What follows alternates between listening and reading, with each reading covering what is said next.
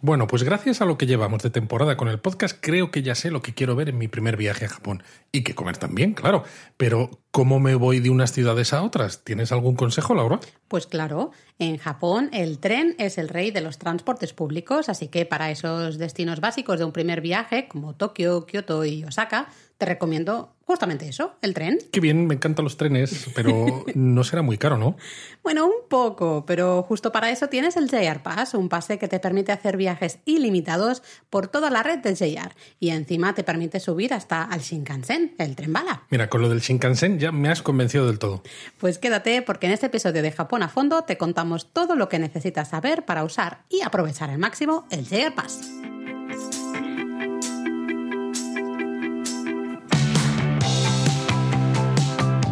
Bienvenidos a Japón a Fondo, El podcast sobre Japón de la mano de japonismo. patrocinado por Lexus Experience Amazing. Pues sí, este episodio de Japón a Fondo va sobre el JR Pass, porque un primer viaje a Japón, o incluso el segundo, el tercero o el cuarto, tercero o el cuarto. exacto, no lo puedes plantear sin empezar a pensar si vas a necesitar este pase de trenes, ¿verdad?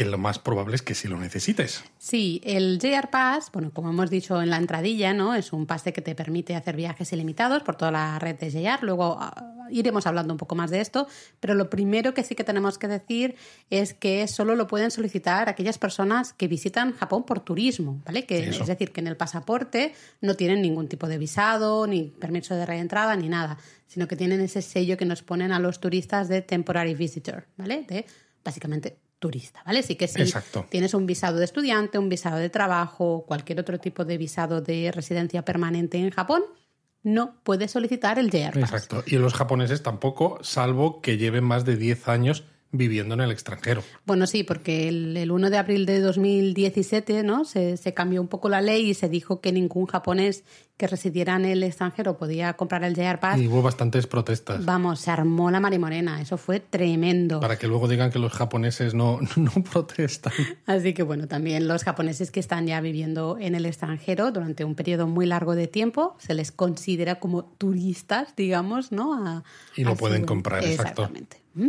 Pero bueno, eh, sabiendo que la mayor parte de los que nos escucháis, por no decir todos, lo vais a poder comprar, comprar, pues vamos a empezar a hablar un poco a fondo porque suelen, suelen surgir muchas dudas con el pase este, ¿verdad? Mm. Es la duración, los precios, cómo se usa, dónde, etcétera, ¿no? Entonces nos vamos a centrar poco a poco para que lo tengáis todo súper clarito, ¿no? y vamos primero, a empezar a ver, hablando de los tipos, ¿no? Vale. Tipos de JR Pass y sus precios, que yo Vale. creo que es algo básico.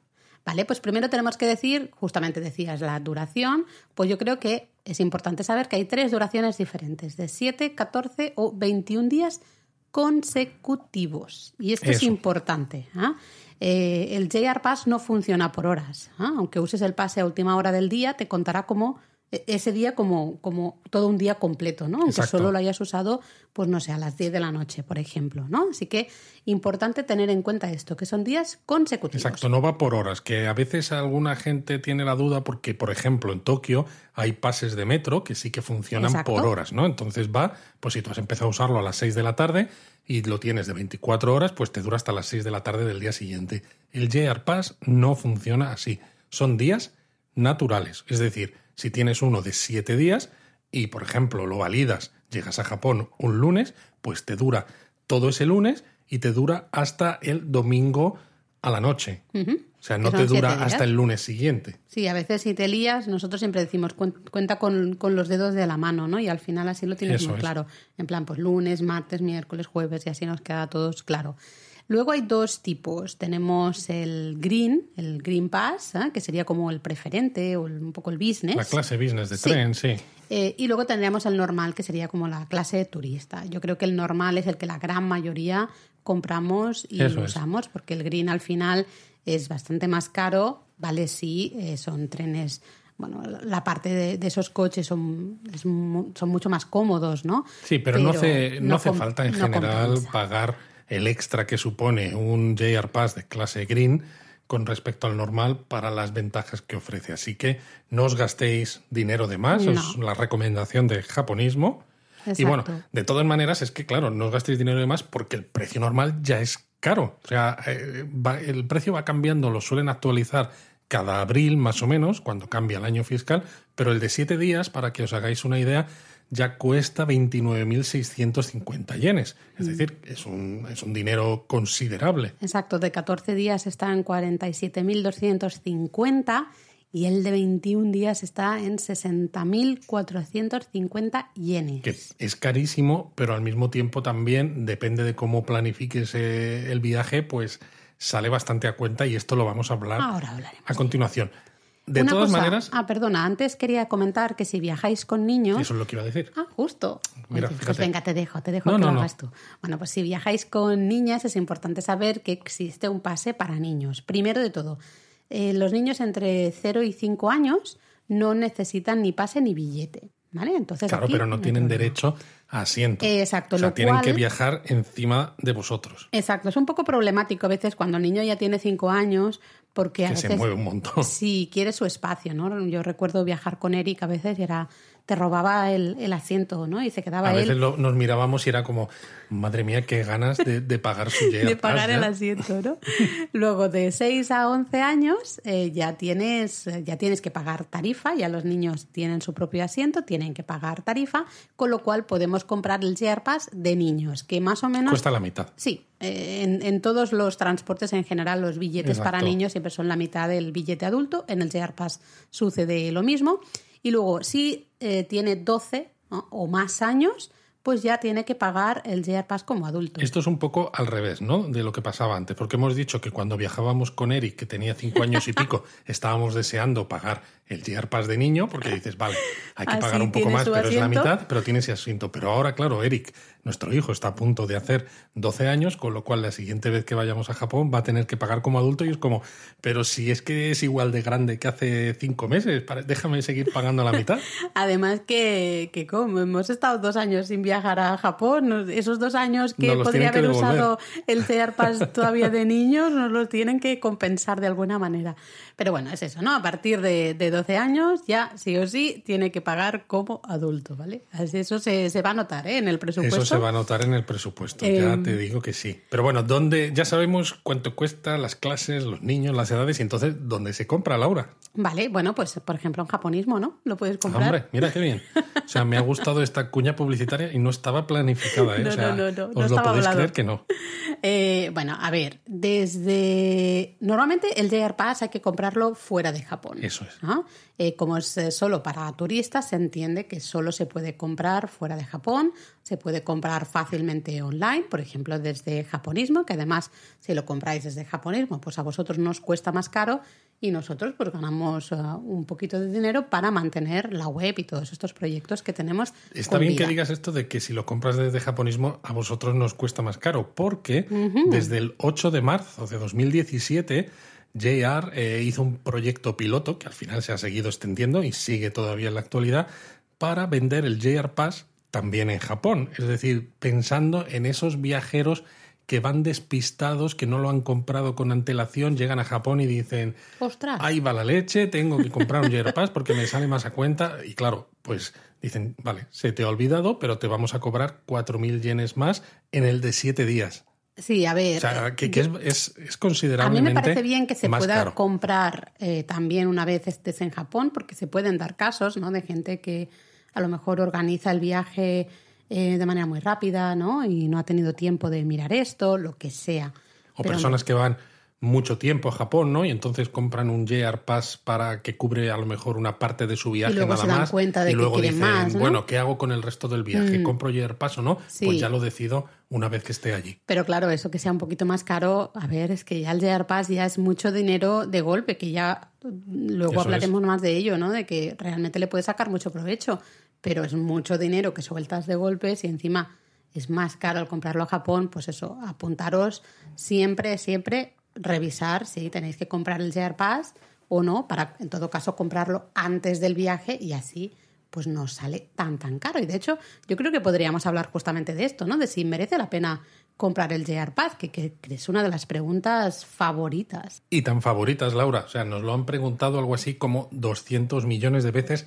Fijaos si es tan favorita esta pregunta que hemos escrito un artículo en japonismo Solo de esto, simplemente ¿eh? Para responder a esta pregunta dando un montón de ejemplos de planificaciones de viaje diferentes, con trayectos muy distintos, pues para un lado, para el otro, más largos, más cortos, para ayudaros a calcular si realmente merece la pena, ¿no? Pero bueno, hay algunas cosas que se pueden decir básicas. Sí, es que es lo que iba a decir, que realmente mm, es una pregunta con una respuesta bastante sencilla, así a modo general, porque realmente en la gran mayoría de casos os va a merecer la pena comprar el Pass, ¿no? Porque si te fijas en el precio del pase de una semana, más o menos sale al precio parecido de lo que te costaría pues es el, billete de Shinkansen de ida y vuelta, ¿no? Con asiento reservado entre Tokio y Osaka, que es, un desplazamiento que es bastante común, es bastante normal en muchos Tokio Osaka de ida y vuelta es muy común, pero como hay veces que cada vez más, ¿no? Hay viajeros que entran por Tokio, por ejemplo, y salen por Osaka, mm. a lo mejor solo usan el Shinkansen en un único sentido. Mm. Y entonces el precio es más o menos la mitad de lo que sería el JR Pass. Entonces lo que hay que calcular es si esa otra mitad del precio, ¿no? Lo cubres con el resto de desplazamientos que tienes pensado hacer en tu viaje. Exacto. Así que lo mejor que podéis hacer es siempre escribir todos los trayectos que vais a hacer durante vuestro viaje y podéis mirar, por ejemplo, en Hiperdia, os damos... En japonismo también hay un artículo sobre cómo usar Hiperdia. exactamente.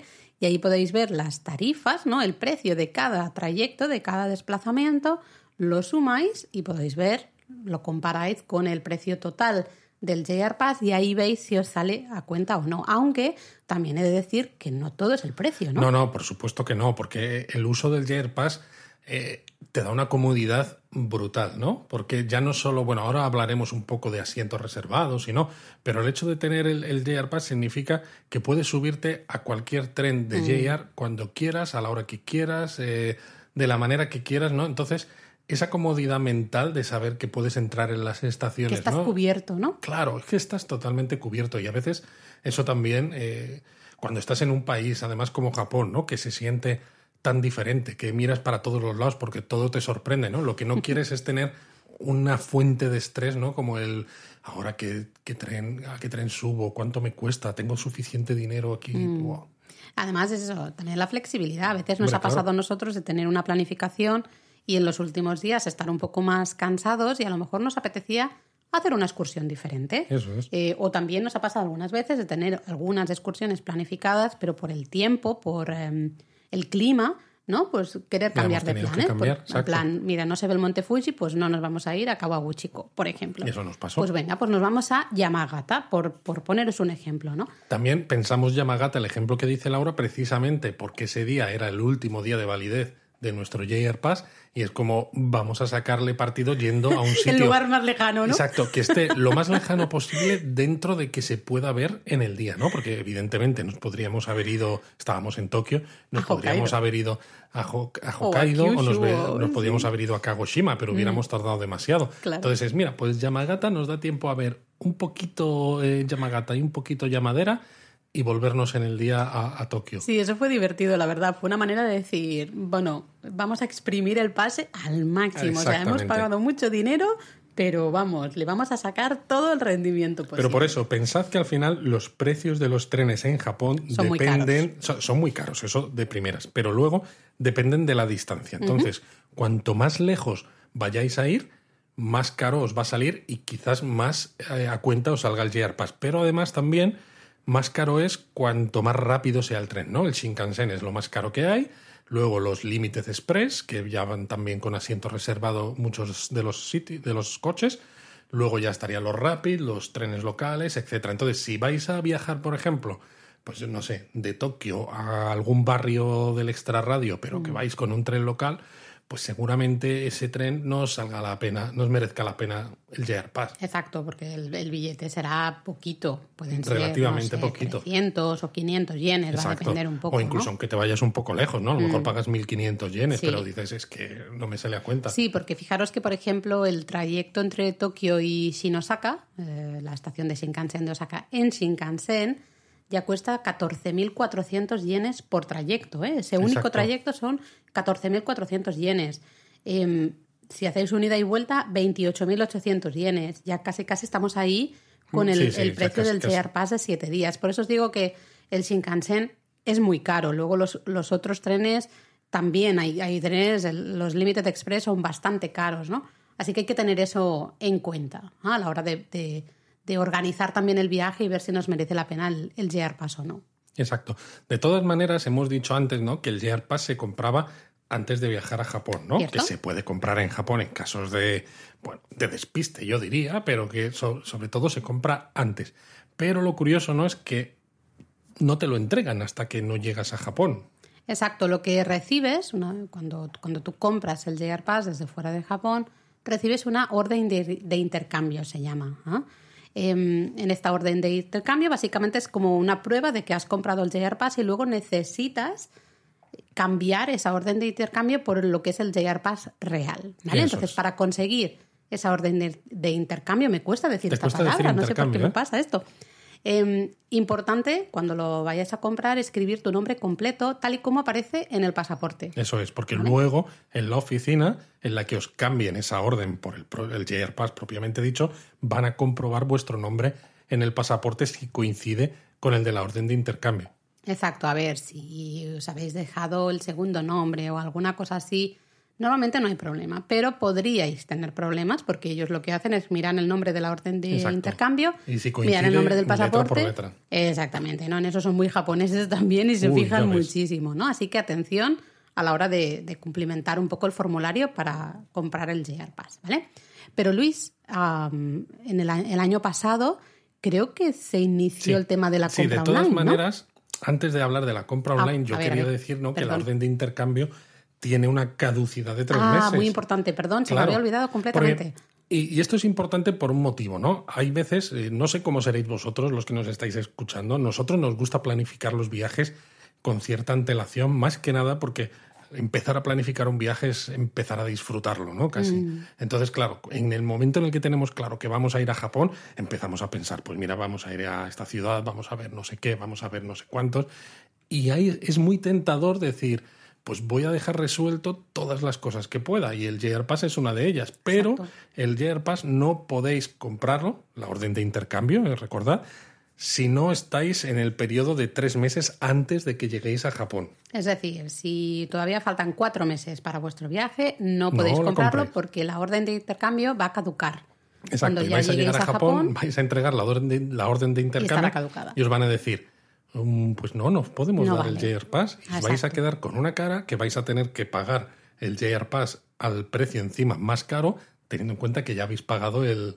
Sí, solicitar el reembolso, en fin. En la gran mayoría de sitios controlan mucho esto, te, te- justamente te preguntan cuándo es la fecha de tu viaje para comprobar que estás dentro de esos tres meses de validez de la orden de intercambio, ¿no? Pero bueno, De siempre hecho, es el bueno proveedor tenerlo que claro. tenemos en japonismo ¿no? te, te lo marca. Tienes es. que poner cuando vas a viajar a Japón, cuando llegas a Japón, y entonces te dice, todavía no puedes comprar la orden de intercambio. tienes muchas ganas, pero Ya todavía saben, no puedes. exacto. Tienen muchas ganas, pero no te precipites.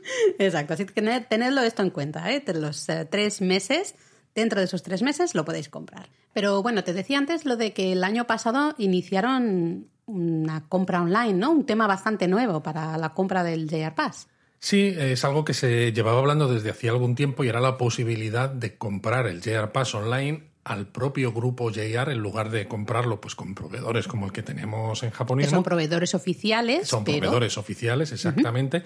Lo que pasa que en este caso eh, tiene la ventaja de que cuando lo compras recibes una tarjeta sin contacto y puedes reservar asientos en la web donde compras ese JR Pass. Ah, bueno, eso de la tarjeta creo que es interesante comentarlo, ¿no? Porque Sí. llevamos muchos años quejándonos de la cartulina enorme, terrible, que no cabe en ningún bolsillo. Bueno, la han mejorado, Laura. Hace años el JR Pass era una cartulina, era un tríptico. Ahora solamente es un díptico. Bueno, sí, pero vamos, sigue siendo bastante grande, es como, no sé, que un cuarto de folio más o menos, ¿no? No tanto. Bueno, es muy grande, a mí me parece muy grande, no me cabe en ningún bolsillo. Eso Siempre sí. tengo que estar abriendo ahí, en fin, es tremendo, es una cartulina que se te queda, se te va arrugando, evidentemente, porque la vas llevando en el bolso, la sacas, la quitas, ¿no? Es, es horrible. Entonces siempre llevábamos mucho tiempo diciendo, a ver, ¿cuándo lo cambian y nos dan un billete un poco más pequeñito o un poco más práctico, ¿no? Claro, que no la esta ventaja además de esta tarjeta sin contacto es que la podéis utilizar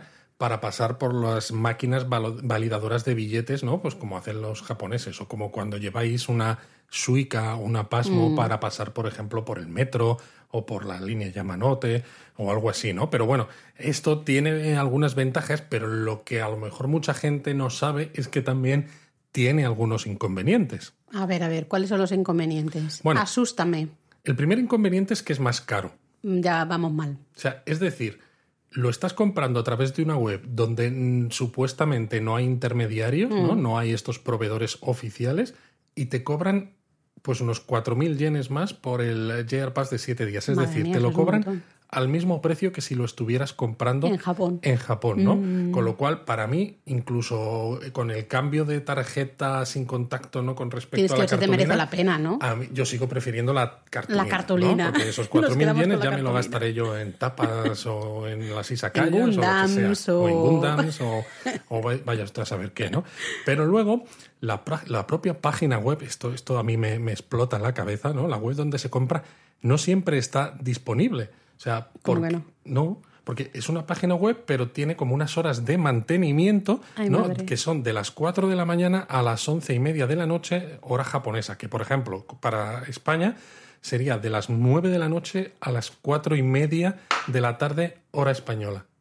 A ver, a ver, a ver. Entonces, ¿me estás diciendo que durante varias horas del día la página web, que debería ser algo, bueno, todos, o sea, todos compramos online de manera habitual en nuestro día a día, me estás diciendo que la página web en la que puedes comprar online el JR Pass, que es un pase para eh, personas que no son japonesas, que no viven en Japón, ¿me estás diciendo que tiene un horario? Sí. ¿Que está varias horas del día está cerrada? Sí. Y no solo está Me cerrada. Me acaba de cortocircuitar el cerebro, o sea, no lo entiendo. Pero es que Laura, no solamente está cerrada para la compra del Yarpass. Es que es en esta misma web donde se hacen las reservas de asientos, con lo cual también tienes que tener en cuenta eso, la disponibilidad de horarios para reservar tus, tus asientos. Mira, pues eh, sinceramente yo me sigo quedando con, la cartulinita. Además, hay otra cosa, ¿no? Que cuando se hace la reserva online solo lo, hace, lo puedes hacer con un mes de antelación. Vale, es decir, ¿no? si tú dices quiero reservar un asiento, dices, bueno, claro, si no tienes este JR Pass nuevo, con el normal, digamos, con el de toda la vida, mm. no tienes ninguna reserva de asiento hasta que, no, llegas a Japón. Con este nuevo solo puede ser con un mes de antelación, ¿no? Con lo cual un poco la planificación de todas maneras, si la quieres hacer con mucha antelación, también es una bueno, es un fastidio porque tienes que calcular, ¿no? Es, vale, ya he planificado cosas, me tengo que acordar de que justo un mes antes tengo, que... reservar, ¿no? y claro, no puedes a lo mejor reservarlos todos de golpe, a no ser que que quede menos tiempo ya para tu viaje. Bueno, además había un máximo, ¿no? Me parece, ahora no me acuerdo, pero me suena que, que había un, un, máximo de reservas que te permitían hacer además, ¿no? Sí. En cambio, con, con la cartulinita. Sí, son creo que unos 110, unas 110 reservas, que dicho así parece ah, mucho, pero son 110 reservas para todo el grupo. Es decir, si viajas, por ejemplo, en pareja, ¿no? Y tienes dos hijos que también utilizan JR Pass, cada viaje que haces son cuatro reservas, ¿no? Pero es que aunque las Pero son JRPAS diferentes, debería contar Sí, pero está en la misma compra, los has comprado en el mismo momento, ¿no? Uh, Entonces eso puede ser problemático. Entonces, claro, esas 110 dices, mm, ya no son tantas, ¿no? Sobre todo para un viaje, por ejemplo, planteate dos semanas, ¿no? Que estás viajando por muchos sitios, se te empieza a quedar un poco corto. Pero es que además, aunque cambies de opinión y digas, uy, pues ahora no quiero este viaje, sino que voy a cancelar estos asientos y voy a seleccionar otros asientos en otro tren diferente, da lo mismo, porque esos, esos, eh, esos asientos que has seleccionado, aunque los canceles, no se te restan del 110 de ese, número de reservas, ¿no? Entonces, al final para mí es un poco problemático porque hay demasiadas limitaciones, ¿no? Entre el número de reservas, las fechas de antelación con las que puedes o no, los horarios a los que la web está, disponible los que la web está disponible o no. Y son, al final, lo que hablábamos antes, ¿no? El llegar Pass es cómodo porque te quita estrés, ¿no? Te permite usar los trenes sin mucha complicación. Sí, y esto, entrar y subirte al tren y, y esto para mí te añade un extra de complicación que antes no había, que dices, pues no sé si lo quiero realmente. Bueno, veremos de todas maneras cómo va evolucionando, porque evidentemente esta iniciativa ¿no? se, se, empezó a desarrollar el año pasado, justamente cuando se inició la pandemia. Eh, Japón se cerró al Exacto, turismo internacional, con lo cual Ah, bueno, y de todas dudo maneras que, también- hayan, que hayan rodado nada. No, ¿no? no lo tienen muy rodado. Te- También hay que decir que incluso aunque se compre de esta manera, tienes que presentar el pasaporte igual porque para recoger el JR Pass, pues aunque sea esa tarjetita sin contacto, que- tienen que verificar que tienes la posibilidad de tenerlo, ¿no? Es decir, que eres un visitante de turismo, ¿no? Con ese sello en tu pasaporte que Vale, te pues permite ya que, tenerlo. Ya que comentas esto, ¿qué tal si comentamos un poco cómo se canjea el Bueno, JR claro. Pass una vez estamos en Japón? ¿no? Es decir, hemos comprado esa orden de intercambio, ya sea online a través de japonismo, que os lo vamos a agradecer mucho, mucho, mucho, Aunque recibáis muchísimo. esa cartulina que no nos gusta mucho, pero bueno, un poco más barato que, que la otra, no tenéis esas horas de la web, la podéis comprar cuando queráis. Así que bueno, hemos comprado, ¿no? Digamos, el, el JR Pass y, y ya llegamos a Japón finalmente, iniciamos nuestro viaje. ¿Qué hacemos? ¿Cómo conseguimos el JR Pass? Porque ya has dicho que lo que recibíamos era la orden de, Exacto. intercambio. Bueno, no hay pues manera de decir esta palabra No bien. tienes manera, ¿eh, Laura? Madre mía. Bueno, lo que tenéis que hacer es ir a una, a una oficina de JR, que las encontráis, por ejemplo, en los aeropuertos de Narita y Haneda, en Tokio, en el de Kansai, que está en Osaka, y en otros aeropuertos principales del país, pero también en las principales estaciones de tren de JR tenéis oficinas donde hacen este intercambio. No todas las oficinas lo hacen, pero las que sí veréis que pone JR Pass, ¿no? Y con una, una sí, señal. suele estar en inglés, además Exacto. indicado. Así que en estas oficinas lo que hacéis, pues presentáis el pasaporte para que comprueben el tipo de visado ¿no? que, que hay, que es de turista, eh, y entonces comprueban lo que hemos dicho antes, ¿no? que el nombre que aparece en el pasaporte es el mismo que en la orden de intercambio. Eh, vosotros en la, esa cartulina que es el JR os la van a dar, ahí rellenáis vosotros vuestros datos, ¿no? que es nombre, pas- número de pasaporte, creo, y Nacionalidad. nacionalidad. Sí. Y entonces ellos lo comprueban todo, os ponen una cartulinita en ese JR Pass, lo plastifican, eh, viene con un, el propio JR Pass, la cartulina, ¿no? Viene con un papel transparente para pegarlo sobre la cartulina que pegan en la oficina y a partir de ese momento ya está hecho. Bueno, se me olvida, ¿no? Tenéis que decir en qué fecha queréis activarlo. Exacto, eso es importante. Eh, creo que mucha gente a veces no entiende que cambiar, ¿no? que conseguir tu cartulina del JR Pass no significa que se active el JR Pass en ese momento. Es decir, tú puedes ir, bueno, en algún momento tendrás que hacerlo, ¿no? Con tu orden de intercambio y tu pasaporte, vas y dices, bueno, quiero conseguir mi JR Pass.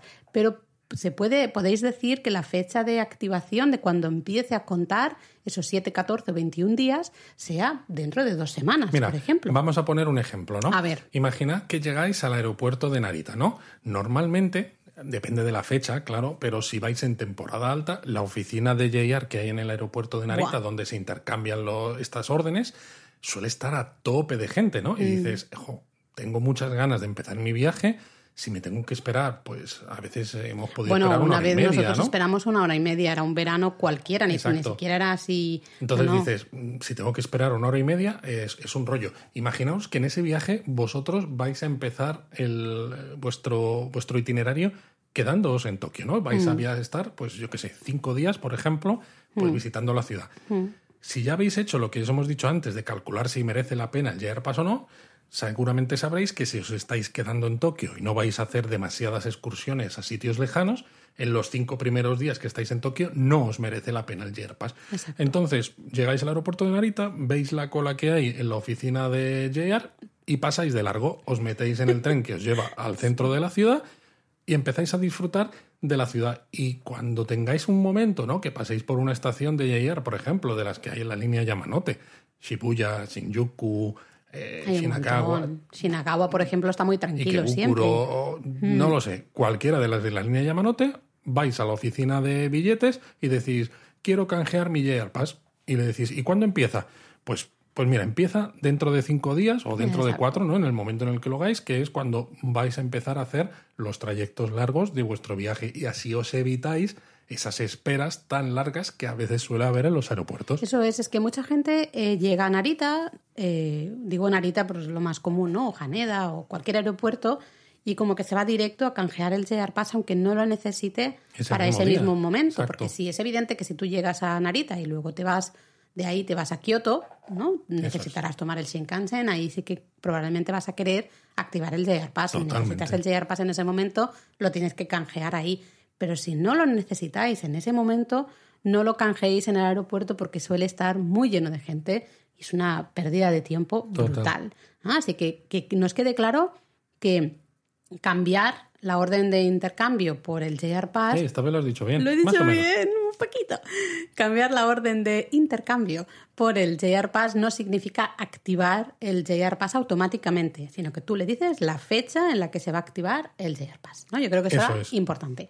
Bueno, aparte de, de esto, eh, a ver, Luis, venga, va, te voy a dejar que hables de trenes un poco más. Pues ya, ya- ya es hora, ¿no? Cuéntanos en qué medios de transporte podemos usar el JR Pass. Bueno, pues el JR Pass, como su Ahora me vas a decir en aviones. Claro, como su propio nombre indica, JR, ¿no? Pues sirve para todos los trenes de las compañías que integran el grupo JR. Vale. Es decir, pues desde el sur, ¿no? Pues eh, JR Kyushu, hasta el norte, JR Hokkaido. Vale, para los que no sepan absolutamente nada de trenes, el grupo JR no deja de ser una, una compañía ferroviaria. Bueno, son varias compañías ferroviarias Exacto, es que el están. resultado de la antigua Compañía Nacional de Ferrocarriles que se privatizó y se dividió en varias empresas que son, pues, son regionales, ¿no? Tenéis una que se encarga de los trenes de Shikoku, otra de Kyushu, otra del oeste de Japón, otra del centro, otra del este, luego la de Hokkaido y una más que esta no la vais a utilizar porque es la de transporte de mercancías.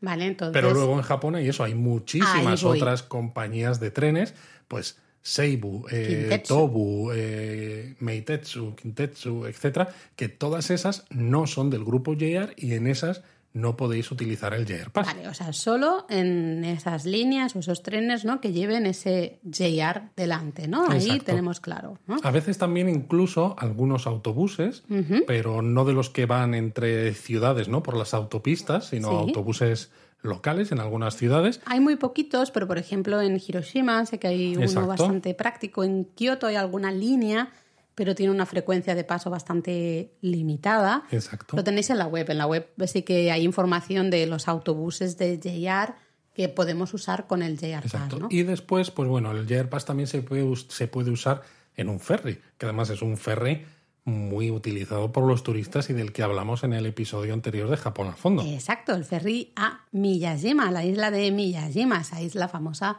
por su gran tori, ¿no? Del santuario de. Tsukushima.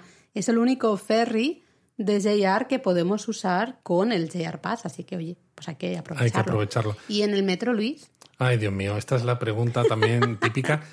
El JR Pass no se puede usar en ningún metro. Es verdad que mucha gente se confunde porque algunas líneas internas, por ejemplo en Tokio, ¿no? Como la línea Yamanote, son como trenes de cercanías, ¿no? Que llamaríamos aquí en España, pero se pueden confundir con, con- con líneas de metro, sobre todo porque a veces hay estaciones donde tienes un andén que es el metro y el andén de al lado es un tren de JR, ¿no? Y dices, pero si son del mismo tamaño, están en la misma estación, ya etcétera. está. Porque la Yamanote, por ejemplo, es que no sale de Tokio ni siquiera. claro. O sea, da, vuelta, es- ¿no? da vueltas así, así circular dentro de la ciudad de Tokio. Entonces, claro, mucha gente, si no sabe más allá, piensa que es una línea de metro, ¿no? Pues, bueno, Exacto, pero ninguna línea de metro sea, en pero- Mm. ninguna ciudad de Japón, ¿no? En Tokio, por ejemplo, hay dos, es Tokio Metro y Toei. No se pueden usar con el JR Pass, el metro de Kioto tampoco, en Osaka también hay metro tampoco, Vale. hay metro en Nagoya tampoco, en Fukuoka tampoco, es decir, ningún metro se puede usar con JR Pass. Vale. Solamente líneas que lleven el nombre JR. Vale, y los Shinkansen, porque hemos visto que el Shinkansen era muy caro, ¿los Shinkansen se pueden usar con el JR entonces? Claro, hombre, el Shinkansen, eso, o sea, una de las grandes ventajas del JR Pass es que se puede usar con el Shinkansen o tren bala, pero... Ay, que hay un claro, pero. Es A que ver. siempre hay peros, ¿no? Eh, hay muchas líneas de Shinkansen y en una de ellas, por ejemplo, la Tokaido, que es la que une Tokio con Osaka, hay tres servicios diferentes en función del número de paradas que hacen. Vale. Entonces, el servicio Nozomi, que es el que menos paradas hace, Es decir, el más rápido. que es el que tarda menos en llegar. No diría el más rápido porque va a la misma velocidad que el resto, sino el que bueno, tarda el que menos. tardas menos en llegar a tu destino. Ese no se puede usar con el JR. Vaya hombre.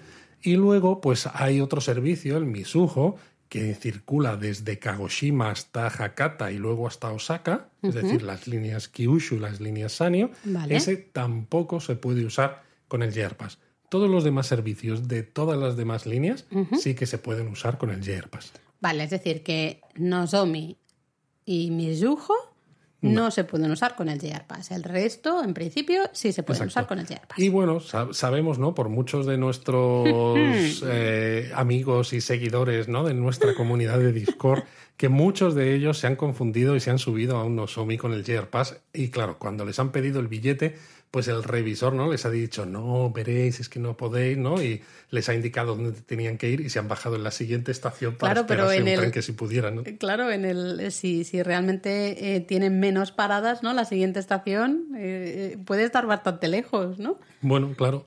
Sinceramente. Em, vale, pues...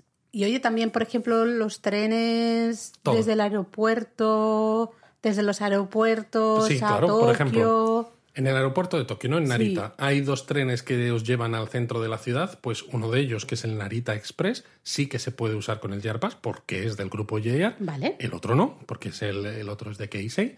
El Skyliner, ese no de si estáis en el aeropuerto de Haneda, hmm. veréis que hay un monorail, que además... Ah, entonces esto no va a entrar en el JR Pass, claro. Sí, porque aunque no es de JR, tienen acuerdo. Entonces oh. el monorail de Haneda se puede utilizar con el JR Pass. Y si vais al aeropuerto de Kansai, hmm. que está cerca de Kioto y de Osaka, tenéis también un par de trenes que conectan con Osaka y en algún caso con Kioto. Si subís al Haruka, sí que se puede utilizar con el JRPass porque de nuevo es del grupo JR. El otro, el Rapid, que es de Nankai, ese no, porque como decíamos antes, ¿no? Nankai es otra empresa ferroviaria que no es del grupo JR, con lo cual ese tren no se puede usar con este pase. Vale, pues ya lo tenemos claro, ya hemos cambiado nuestro, nuestra orden de intercambio, ya tenemos nuestra cartulinita fantástica y maravillosa. Maravilloso. ¿Cómo lo usamos? ¿Cómo se usa el JR Pass? Pues te acercas a la estación, al mm. señor que está ahí en, la entrada y le dices multipase, como en la peli del quinto eh, elemento. Eso me ha gustado, exacto, porque yo creo que eso es lo primero que hay que tener eh, en cuenta, ¿no? Veréis en las estaciones en Japón, en la gran mayoría, las que son grandes, que todos son máquinas eh, validadoras de billetes, de billetes, ¿no? Máquinas automáticas, las que se abren, digamos, te dejan pasar. Bueno, están abiertas normalmente cuando te acercas. se cierran. Exacto, si no acercas un billete válido, se te cierran en las narices. Exacto. Entonces, claro, si tú miras tu cartulinita del JR Pass y miras eh, las máquinas estas, ¿no? Por, por donde pasar, no verás ningún sitio en el que puedas acercar el JR Pass o puedas meter la cartulinita ni nada, ¿no? Así que siempre hay que pasar por donde está el, como el, jefe, de, estación, ¿no? Sí, es como una oficina que está en un lateral de las máquinas validadoras de billete mm. y entonces pasáis por ahí, enseñáis el JRPass, dependiendo de la cantidad de gente que haya o de lo, no sé, de las ganas que tenga de trabajar, ¿no? Ese, ese personal o de, lo confiado que sea. O de lo confiado que sea, pues os mirará más o menos el mm. ¿no? Hay muchas veces que simplemente con que vea que tenéis una cartulina en las manos que tiene forma de JRPass, os dice, adelante, pasad. Y hay otras veces que sí que se fijan ¿no? en comprobar que la fecha que está marcada sigue estando Dentro en de la validez, claro, claro, claro. Vale, y entonces, vale, he pasado las máquinas, bueno, en este caso he pasado por por ahí al lado del jefe de estación, le he dicho multipase, le he enseñado el JR Pass, mi cartulina, entro dentro de la estación, ¿me puedo subir a cualquier tren entonces? Te puedes subir a cualquier tren que tenga asientos no reservados, ¿no? Porque hay una particularidad que muchos de los trenes que hay en Japón, sobre todo los trenes express, Limited Express, que son más rápidos, y los Shinkansen, tienen coches con asientos reservados y coches con asientos no reservados. Si tú entras en la estación con tu JR Pass, te puedes subir a cualquier asiento no reservado de cualquier tren que los tenga sin ningún problema. Exacto. veréis al subir en la estación que os marcarán qué coches, eh, para los que no seáis ferroviarios como Luis, todo el mundo dice vagones, pero eso está mal dicho, son coches. efectivamente. Luis si no os va a regañar. Entonces, eh, vais a ver la lista de esos coches, ¿no? Os va a decir, pues el coche 5, el coche 6 y el coche 7 son con asientos con reserva. Entonces sabemos que ahí no podemos ir si no tenemos una reserva, ¿no? Y el resto de coches, pues el 1, el 2, el 3, tal, son con asientos sin reserva. Entonces nos podemos subir libremente a uno de esos coches y pues sentarnos en el primer asiento en que el primer asiento que vemos. Esto, por ejemplo, puede estar bien en fechas de alta ocupación, ¿no? Como por mm. ejemplo cuando hay festividades como el Obon, ¿no? Que es a mediados de agosto, porque hay tanta gente, tantos japoneses moviéndose por Japón, que aunque vayáis a una oficina de billetes a reservar asiento con vuestro Year Pass, os van a decir pues es que no, es que no, no hay ni un solo asiento disponible. Eso no significa que el tren, que no podáis subir al tren. Lo único es que vais a tener que ir a la estación con un poquito de tiempo de antelación y hacer cola, pues donde paran esos coches de asientos sin reserva, pues para poder ocupar una de las plazas que nunca se reservan, porque siempre se dejan disponibles, pues eso, ¿no? Para necesidades de última hora. Exacto, eso nos eh, sucedió en Nagasaki, me acuerdo. Exacto. Eh, creo que queríamos, fuimos a reservar asiento, ahora os lo contamos un poco más, el, todo el tema de la reserva de asientos, pero fuimos a reservar asiento como unos cinco días antes de nuestro viaje a Nagasaki, que era justo durante la festividad de Lobón, íbamos de hecho a ver uno, de, los, festivales, más grandes de allí. Exacto. Eh, y ya en la oficina nos dijo que absolutamente todos los trenes del día que nosotros queríamos marchar eh, pues estaban completamente llenos, ¿no? lo que son los coches con reserva. Así que bueno, decidimos, vale, pues queremos subirnos a este tren a tal hora. Fuimos como unos 45 minutos antes. Podríamos haber ido un poco más tarde, pero bueno, fuimos con eso, con unos 45 minutos de antelación y nos pusimos a hacer cola para el tren que nosotros queríamos. Entonces recuerdo que pasaron dos trenes, se fue subiendo la gente, nosotros nos mantuvimos en nuestro sitio de la cola y al final fuimos como de los segundos o de los terceros en subir ya a nuestro tren, ¿no? Y entramos en los coches sin reserva y nos sentamos porque había todos los coches sin reserva estaban vacíos. Porque creo que el tren empezaba, justamente en, Fukuoka, ¿no? Estábamos nosotros. Estábamos en Hakata, si no recuerdo mal. Em, y entonces nos sentamos tranquilamente los tres y ya nos fuimos a Nagasaki a la hora prevista sin problema, ¿no? Es decir, que no penséis, si os dicen, ¿no? Es que ya no hay eh, asientos con reserva, no penséis que va todo el, tren lleno, sino que simplemente os implica hacer cola, ¿no? Esto del asiento sin reserva también es útil, por ejemplo, porque, como decimos, no, no todos los servicios del Shinkansen eh, entre Tokio y Osaka los podéis usar con el JR Pass. Entonces, imaginad que justo pasa un tren que sí podéis usar en, cinco minutos, ¿no? Y estáis llegando a la estación y, pensáis, madre mía, es que si paso por la oficina de billetes a reservar un asiento, voy, a tardar más de estos cinco minutos y igual pierdo el tren y, pues me compensa, ¿no?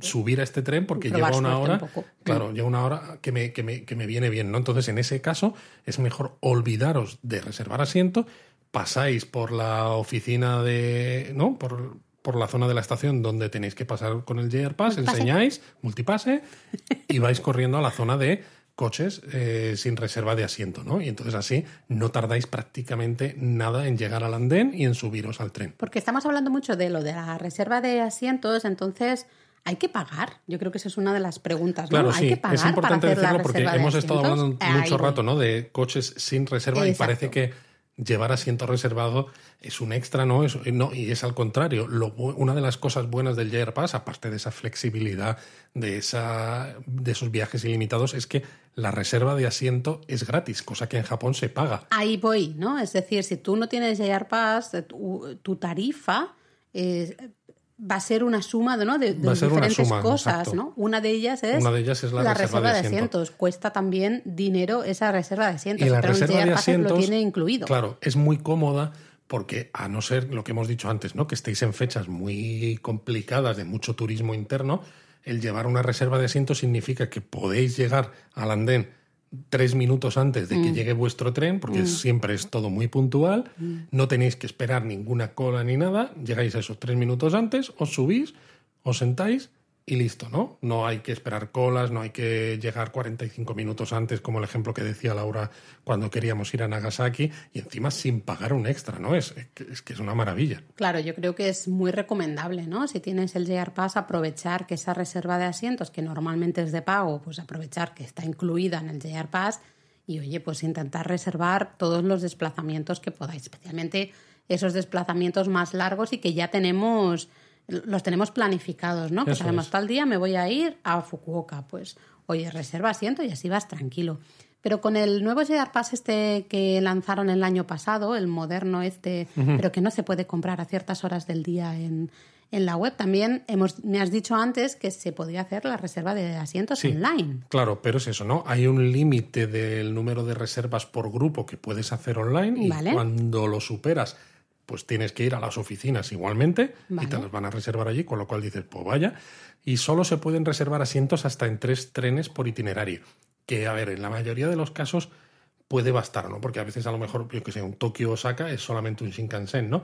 Pero como queráis hacer algún desplazamiento largo que use un número de trenes grande, ¿no? Cuatro Sí, trenes ¿qué ha pasado distintos. nos ha pasado a alguna nosotros vez a nos ha pasado alguna sí. vez, pues ya no puedes, ¿no? Solamente tres trenes. Y entonces tendrías que ir a la oficina también. ¿no? tendrías que ir a la Ah, oficina. Con lo cual no es tan tan práctico. Y tampoco te sirve para trenes que pasan por líneas que no son de JR. Que no es que Ah. haya muchas, pero por ejemplo, si estáis en Nagoya y queréis ir a Shingu para hacer la peregrinación de Kumano Kodo, hay un tren de JR, ¿no? Pues que os lleva directo, pero ese tren pasa por un, eh, un trocito ¿no? de- del recorrido, lo hace por líneas que no son de JR.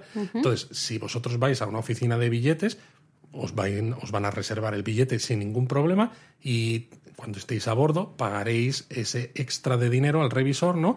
Por el uso de esas vías que no son de JR. Sí, que eso es tremendo. Sí, es tremendo. Pero si tenéis ese nuevo JR Pass eh, tan moderno y demás, no os va a dejar reservar ese, ese viaje. Mm, Vale, bueno, entonces yo creo que ahí todavía tienen que trabajar muchas cosas, ¿no? Sí. Pero a ver, entonces, ¿todos los coches tienen, eh, todos los trenes, perdón, tienen coches con reserva y sin reserva?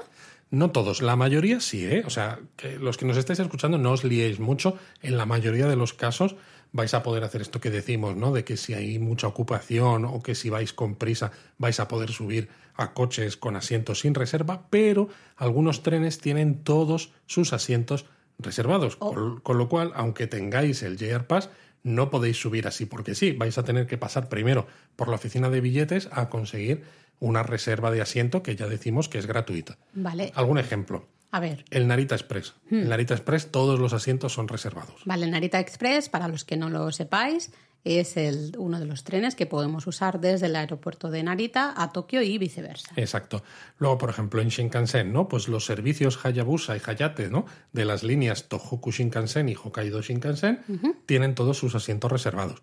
Pero también, por ejemplo, el servicio Komachi de la línea Kita Shinkansen o el servicio Kagayaki de la línea Hokuriku Shinkansen que va de Tokio a Kanazawa. Vale, o sea que algunos servicios puntuales, ¿no? En algunas líneas de Shinkansen sí que tienen todos los coches con reserva, pero en la gran mayoría, en el resto de servicios, en la gran mayoría de casos, va a haber siempre algunos Exacto. coches. De todas maneras, no os preocupéis si no os acordáis cuando estéis en Japón de esto, porque cuando estéis en la estación Mm. veréis que hay pantallas de información, ¿no? Ah. Donde figura, pues, qué, qué destinos eh, Sí, la conecta ese pantalla tren, donde se ven los a qué horarios, hora ¿no? pasa, en qué anden para, etcétera. Y en esas pantallas también hay información de cuáles son los coches de asientos sin reserva. Entonces es mirarlas y si no hay ninguno, pues dices, no hay coches de asientos sin reserva. Claro, entonces ya te tienes que ir a la, a que ir a la la oficina. Midori no Madoguchi, que es la Eso. oficina de, de reserva ¿no? y de, de compra de billetes,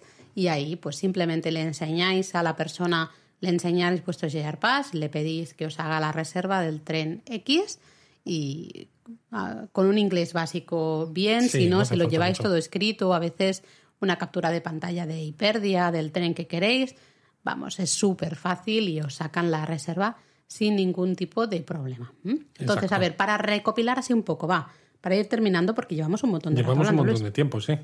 Em, el JR Pass no se puede usar en el metro. Exacto. Quedémonos con esto, ¿no? Vamos a hacer una recopilación de conceptos básicos. Venga. JR Pass para trenes de JR y los metros no son de JR.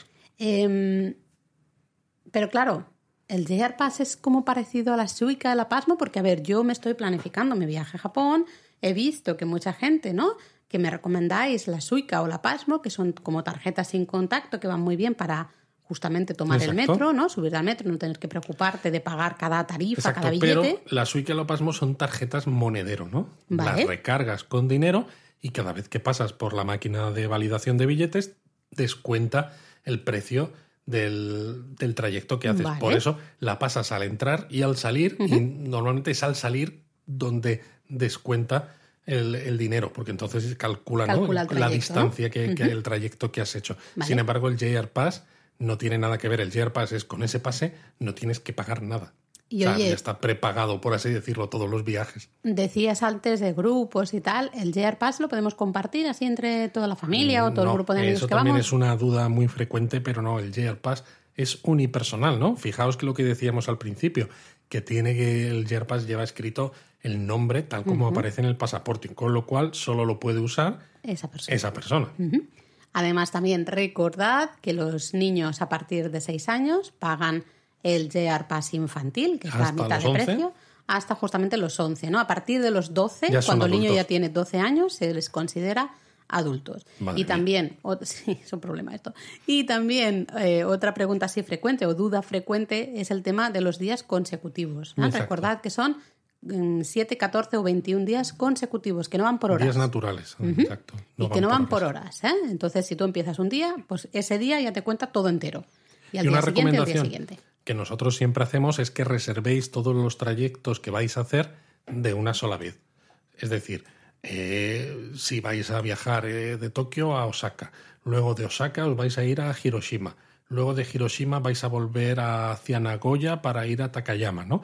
Sabéis más o menos en qué días vais a hacer esos trayectos, pues os vais a una oficina de billetes y podéis conseguir todas las reservas de todos los trenes, no solo de Shinkansen, ¿eh? sino de trenes eh, expresos Express, limitados, que son los que tienen reserva, los podéis conseguir todos en el mismo día, salvo que vayáis a alguna estación, por ejemplo, o alguna oficina de billetes como la del aeropuerto de Narita, que como hemos dicho antes, las oficinas que tienen eh, muchísima afluencia de gente te van a decir, no, no, yo te doy la reserva para el Narita. Express y para el primer, los primeros trenes que vayas a utilizar este mismo Día. primer día. Mm. Todo lo demás lo haces en otra oficina de billetes que no tenga tanta Sí, gente. al final, si la oficina está muy llena de gente, si tenéis que hacer mucha cola, pues probablemente no les va a gustar que, que saquéis ahí una lista de, de 30 ¿no? trayectos. Entonces, lo que podéis hacer es ir dividiéndolo, ¿no? Y entonces dices, bueno, pues reservo los tres primeros trayectos y al día siguiente vas a otra oficina y reservas otros tres y así, ¿no? Pero sí que es bueno ir haciendo todas esas reservas un poco con, con bastante antelación. Si ya tenemos los planes, Sí, porque además Pues, ya tienes oye. los billetes, entonces ya no tienes Ya que desviarte ¿no? del turismo que estés haciendo para acercarte a la estación. Simplemente el día que tengas que subir al tren, pues vas a la estación, subes sin problemas, ¿no? Y te vas a tu asiento, que lo tienes ya marcado, más fácil Y oye, imposible. relacionado con esto, ¿qué haces si pierdes el tren para el que tenías una reserva de asiento? Tú has hecho Bueno, esa reserva, claro. ten- pero pum, se te... Nosotros lo que recomendamos siempre, bueno, es reservar otro, porque para eso las reservas de asiento son gratis con el JR Pass, pero cuando lo estéis reservando, pues contadle ¿no? a la persona que habéis perdido el tren de la reserva de asiento, ¿no? Le enseñáis los billetes de, que tenéis para el tren anterior, porque de esa manera pueden liberar esa reserva y se puede utilizar pues eh, por otras personas, ¿no? Porque si no, ese asiento pues va a quedar Se queda bloqueado. se queda bloqueado, ¿no? Y nadie más lo va a usar y es un poco, bueno, es un poco, como diríamos, ¿no? Un poco hospitalidad japonesa, pero al revés, ¿no? De, de No- nosotros. no ¿eh? no que decíamos.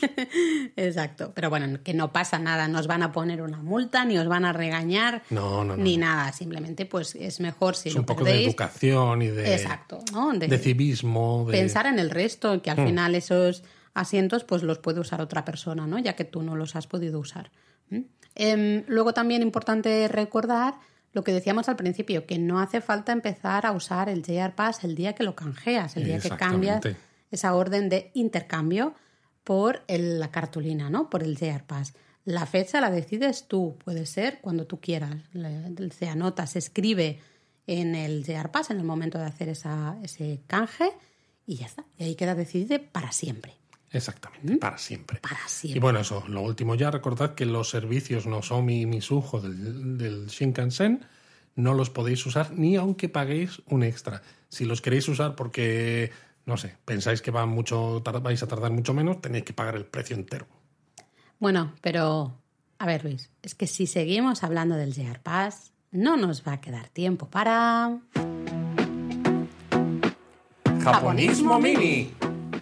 Cierto, cierto. Aunque este japonismo mini va a ser algo más cortito de lo normal, que ya nos hemos extendido mucho, Laura. Pero a ver, yo sé que me has dicho antes que querías contarme algo del sumo, así que a ver, cuéntame. Claro, porque acaba de terminar hace unos días el torneo de verano, el Natsubasho. Y bueno, pues ha sido interesante porque Teruno Fuji, que es un Oseki, que es el segundo rango más alto de- en el sumo, batió a otro Oseki, que se llama Taka Keisho, en un combate de desempate. ¿Cómo Oh. te quedas? Oh, pues me quedo muerta. Claro, es que Teruno Fuji, ¿no? Llegó, eh, o sea, tuvo una un, un conteo de victorias derrotas, ¿no? Que se hace siempre en esto Sí. del sumo, 12 a 3. Llevaba una victoria de ventaja sobre Taka Keisho, pero el último día, justo, combatía contra él y perdió el combate. Con lo cual se quedaron los dos con 12-3, ¿no? De, de récord en este torneo. Entonces, claro, pues tuvieron que hacer un combate de desempate para ver cuál de los dos ganaba la Copa del Emperador. Entonces ganó Teruno Fuji y además ha sido curioso porque Teruno Fuji llevaba, eh, este era su vuelta, este, este torneo era su vuelta al rango de Oseki, porque había estado en rangos inferiores después de haber perdido el rango, ¿no? Por no haber tenido buenos resultados, volvió a subir al rango de Oseki y ha ganado. Y claro, el hecho de haber ganado significa que si el próximo eh, torneo, el de julio, volviese a ganarlo, Sí. serían dos torneos consecutivos ganándolos siendo del rango de Oseki y eso podría suponer que se le considerase para ser Yokozuna, Vale. que es el rango más alto ya del sumo y claro, sería pues otro Yokozuna más, ¿no? Pues Y- habrá que ver qué sucede en julio, ¿no? En ese torneo de julio y a ver si pues lo vuelve a ganar Teruno Fuji y así. Además ha sido curioso, ¿no? Porque en los últimos cuatro torneos, eh, esta es la tercera vez en la que el título se decide entre los mismos dos luchadores, ¿no? O sea, se nota que últimamente, ¿no? Teruno Fuji y Taka Keisho están en un estado de forma bastante, bastante interesante. Pero bueno, vamos a dejar el sumo, que ya nos hemos alargado muchísimo y todavía tenemos que revisar un poco los comentarios ¿no? de nuestros oyentes. Pero qué profesional ahora. ¿Has visto? Porque hemos recibido muchos comentarios y mucho cariño de, de, bueno, de todos vosotros, ¿no? Felicitándonos especialmente por el nuevo podcast, Japonesamente. Exacto, ya sabéis que ahora publicamos Japón a fondo y Japonesamente, que es un podcast del Lexus producido por Japonismo. Así que esto significa que al final tenéis podcast todas las semanas, que es algo que nos pedíais hace tiempo. Eso es. Eh, pues bien, a la gente le gustó mucho el podcast de Miyajima, es el Que se fue de Japón a fondo, el de hace dos semanas. ¿ah? Y de hecho, por ejemplo, Bennett nos comentaba que él había hecho Himeji, Hiroshima y Miyajima todo en un día desde Qué Osaka. barbaridad. ¿Eh? Realmente no tenía más tiempo y prefería hacerlo así a quedarse con las ganas. Así que bueno, eso es al final un poco lo que decíamos, ¿no? En este episodio de que cada uno tiene que ver de qué tiempo dispone, las prioridades que quiere ver e intentar sacarle el máximo Totalmente. provecho, ¿no? Eh, y bueno, y Bennett también nos decía Luis que estamos muy elegantes en el podcast y que está muy feliz, muy feliz, perdón, de que ahora sea semanal. ¿no? No me extraña, no me extraña. Eh, Era uno Carmen de los que tam- más pedía. Sí, la- siempre pedía que, que- que quería más podcast. Karma también nos comenta que dice que desbordamos buen rollo y que se alegra mucho de las buenas noticias. ¿eh? Muchas gracias, Karma. Y nos decía que el tema de Miyajima le había encantado, que le había parecido que era como dar un paseo por allí. ¿no? Bueno, eso era la, la intención, ¿no? Exacto. Y ella, pues en su caso, también estuvo el día entero en Miyajima hasta la puesta de sol y comenta que les dio para mucho, aunque, eso sí, madrugón a tope. Hombre, ¿no? claro. Otra cosa que dijimos, que si solo ibas a Miyajima a excursión de día, para aprovechar al máximo, Hay que madrugar. hay que madrugar. ¿ah?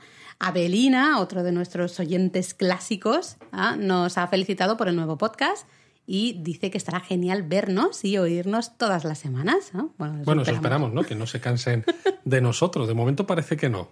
Exacto, ¿no? Y ya que no podemos viajar ahora mismo, pues al menos viajamos a través de esos podcasts, ¿no? Y directos, post de la web, nos comenta Abelina, ¿no? Y también eh, nos comentaba que le había parecido súper curioso el sufijo yaki, que Ah, habíamos verdad. comentado justo en el podcast de Miyajima, ¿no? Eh, Abelina nos comentaba que, que a veces, que con la de veces que hablamos de comida, ejem, Sí, ¿eh? ¿ah? que ella no había caído en el, en el significado de ese yaki, ¿no? Y que a partir de ahora le será más fácil leer el menú. ¿no? Mira qué bien. Pero bueno, también tenemos comentarios sobre el primer episodio de Japonesamente, ¿no? Que trataba del tema del omotenashi Eso o es. la hospitalidad japonesa. Y si no lo habéis escuchado todavía, corred a escucharlo en cuanto se acabe este. Ahí está. Ah, por ejemplo, el chiquillo nos había dicho que le, le había gustado mucho y que le había quedado muy, muy claro eh, el tema, ¿no? El qué significaba Genial. realmente omotenashi, ¿no?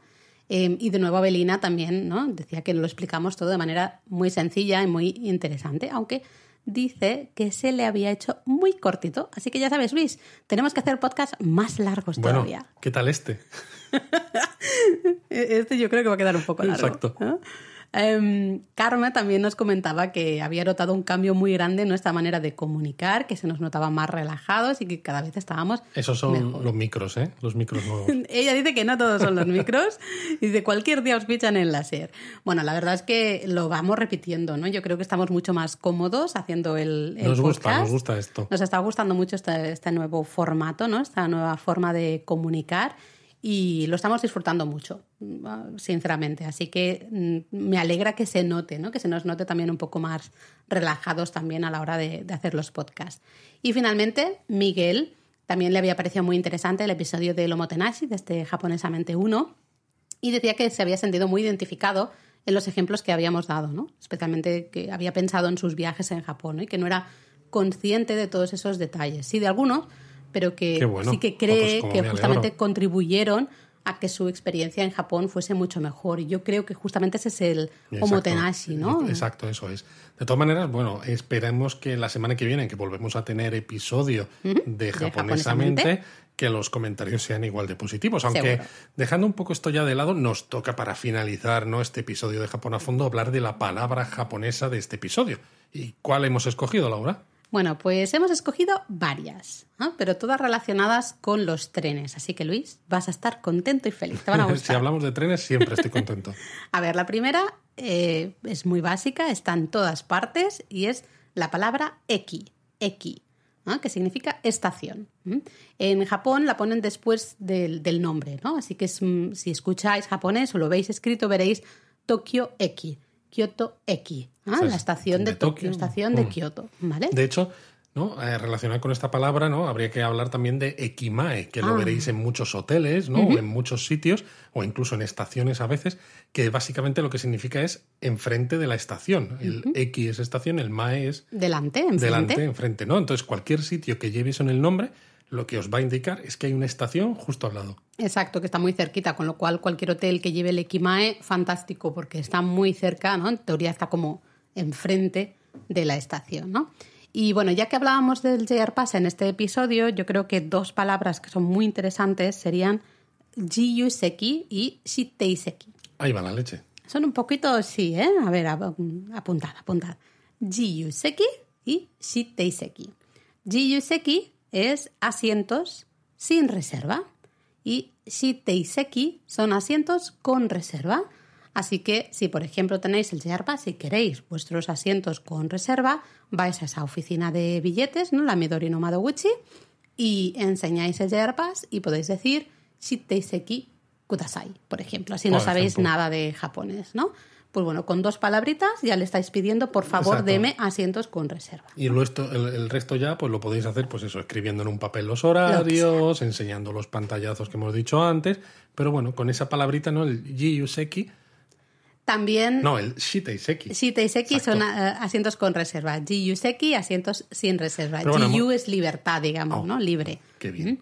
¿Mm? Bueno, Em, bueno, déjame decir una cosa solo, perdón, que lo- estas dos palabras las vais a escuchar también cuando Mucho. estéis en el andén, eh, que van diciendo, ¿no? Mm, Va a llegar por el andén 5 el próximo Shinkansen, servicio no sé qué, con dirección a tal sitio, ¿no? Y probablemente van a decir los eh, coches con reserva y vais a oír ese Shiteiseki, ¿no? Y van a y decir van a los decir número de los coches que tienen asientos reservados. Exacto, ¿no? Y lo mismo, los coches eh, sin reserva, Jiyuseki, son tal, tal, tal. De todas maneras, no os preocupéis tanto porque son las pantallas de información que hay en el andén también os van a, marcar es cuáles son los coches sin reserva y no vais a tener que estar peleándoos con el japonés de la megafonía. Pero bueno, es, eh, es una curiosidad, no es una palabra que a lo mejor vayáis a usar mucho. Pero, sí que la vais a escuchar mucho Exacto, cuando estéis en las estaciones. Y el hecho de ser capaz de identificarla, ¿no? Siempre hace como. Hace ilusión. Ilusión, ¿no? Sí, yo creo que os vais a acordar, os vais a acordar de nosotros. Es decir, lo pensamos esto. Mira, el Jiyuseki el Shiteiseki.